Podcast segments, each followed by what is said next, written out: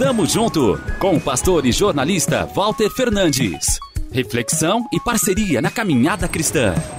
Tamo junto, tamo junto, tamo junto, tamo junto, tamo junto. É provável que você que ouve o Tamo Junto não imagine que adoro fazer piadas. Com quase tudo. Algumas bem bobas mesmo.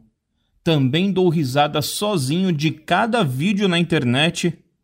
Entendo que o humor tem esse papel de divertir, aliviar dores, até melhorar o dia de alguém.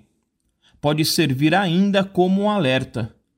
A Bíblia é cheia de pequenos sarcasmos com esse objetivo.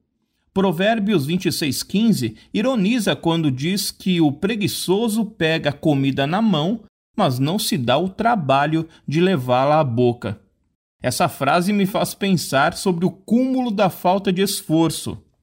Por outro lado, os gracejos precisam ter limites. A Paula costuma dizer que algumas das minhas brincadeiras são bem ácidas. Por isso, me policio para evitar passar da conta. Há quem ache que melhor é perder o amigo do que perder a piada.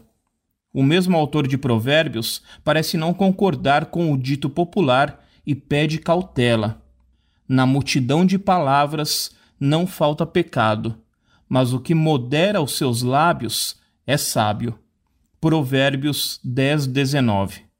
Com o tempo, aprendi que legal é quando todo mundo dá risada e ninguém se ofende porque coisa boa é gargalhar junto, rir litros de si mesmo, das próprias bobeiras, criarmos laços, memórias afetivas e divertidas.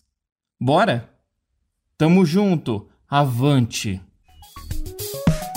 Tamo junto com o pastor e jornalista Walter Fernandes. Reflexão e parceria na caminhada cristã.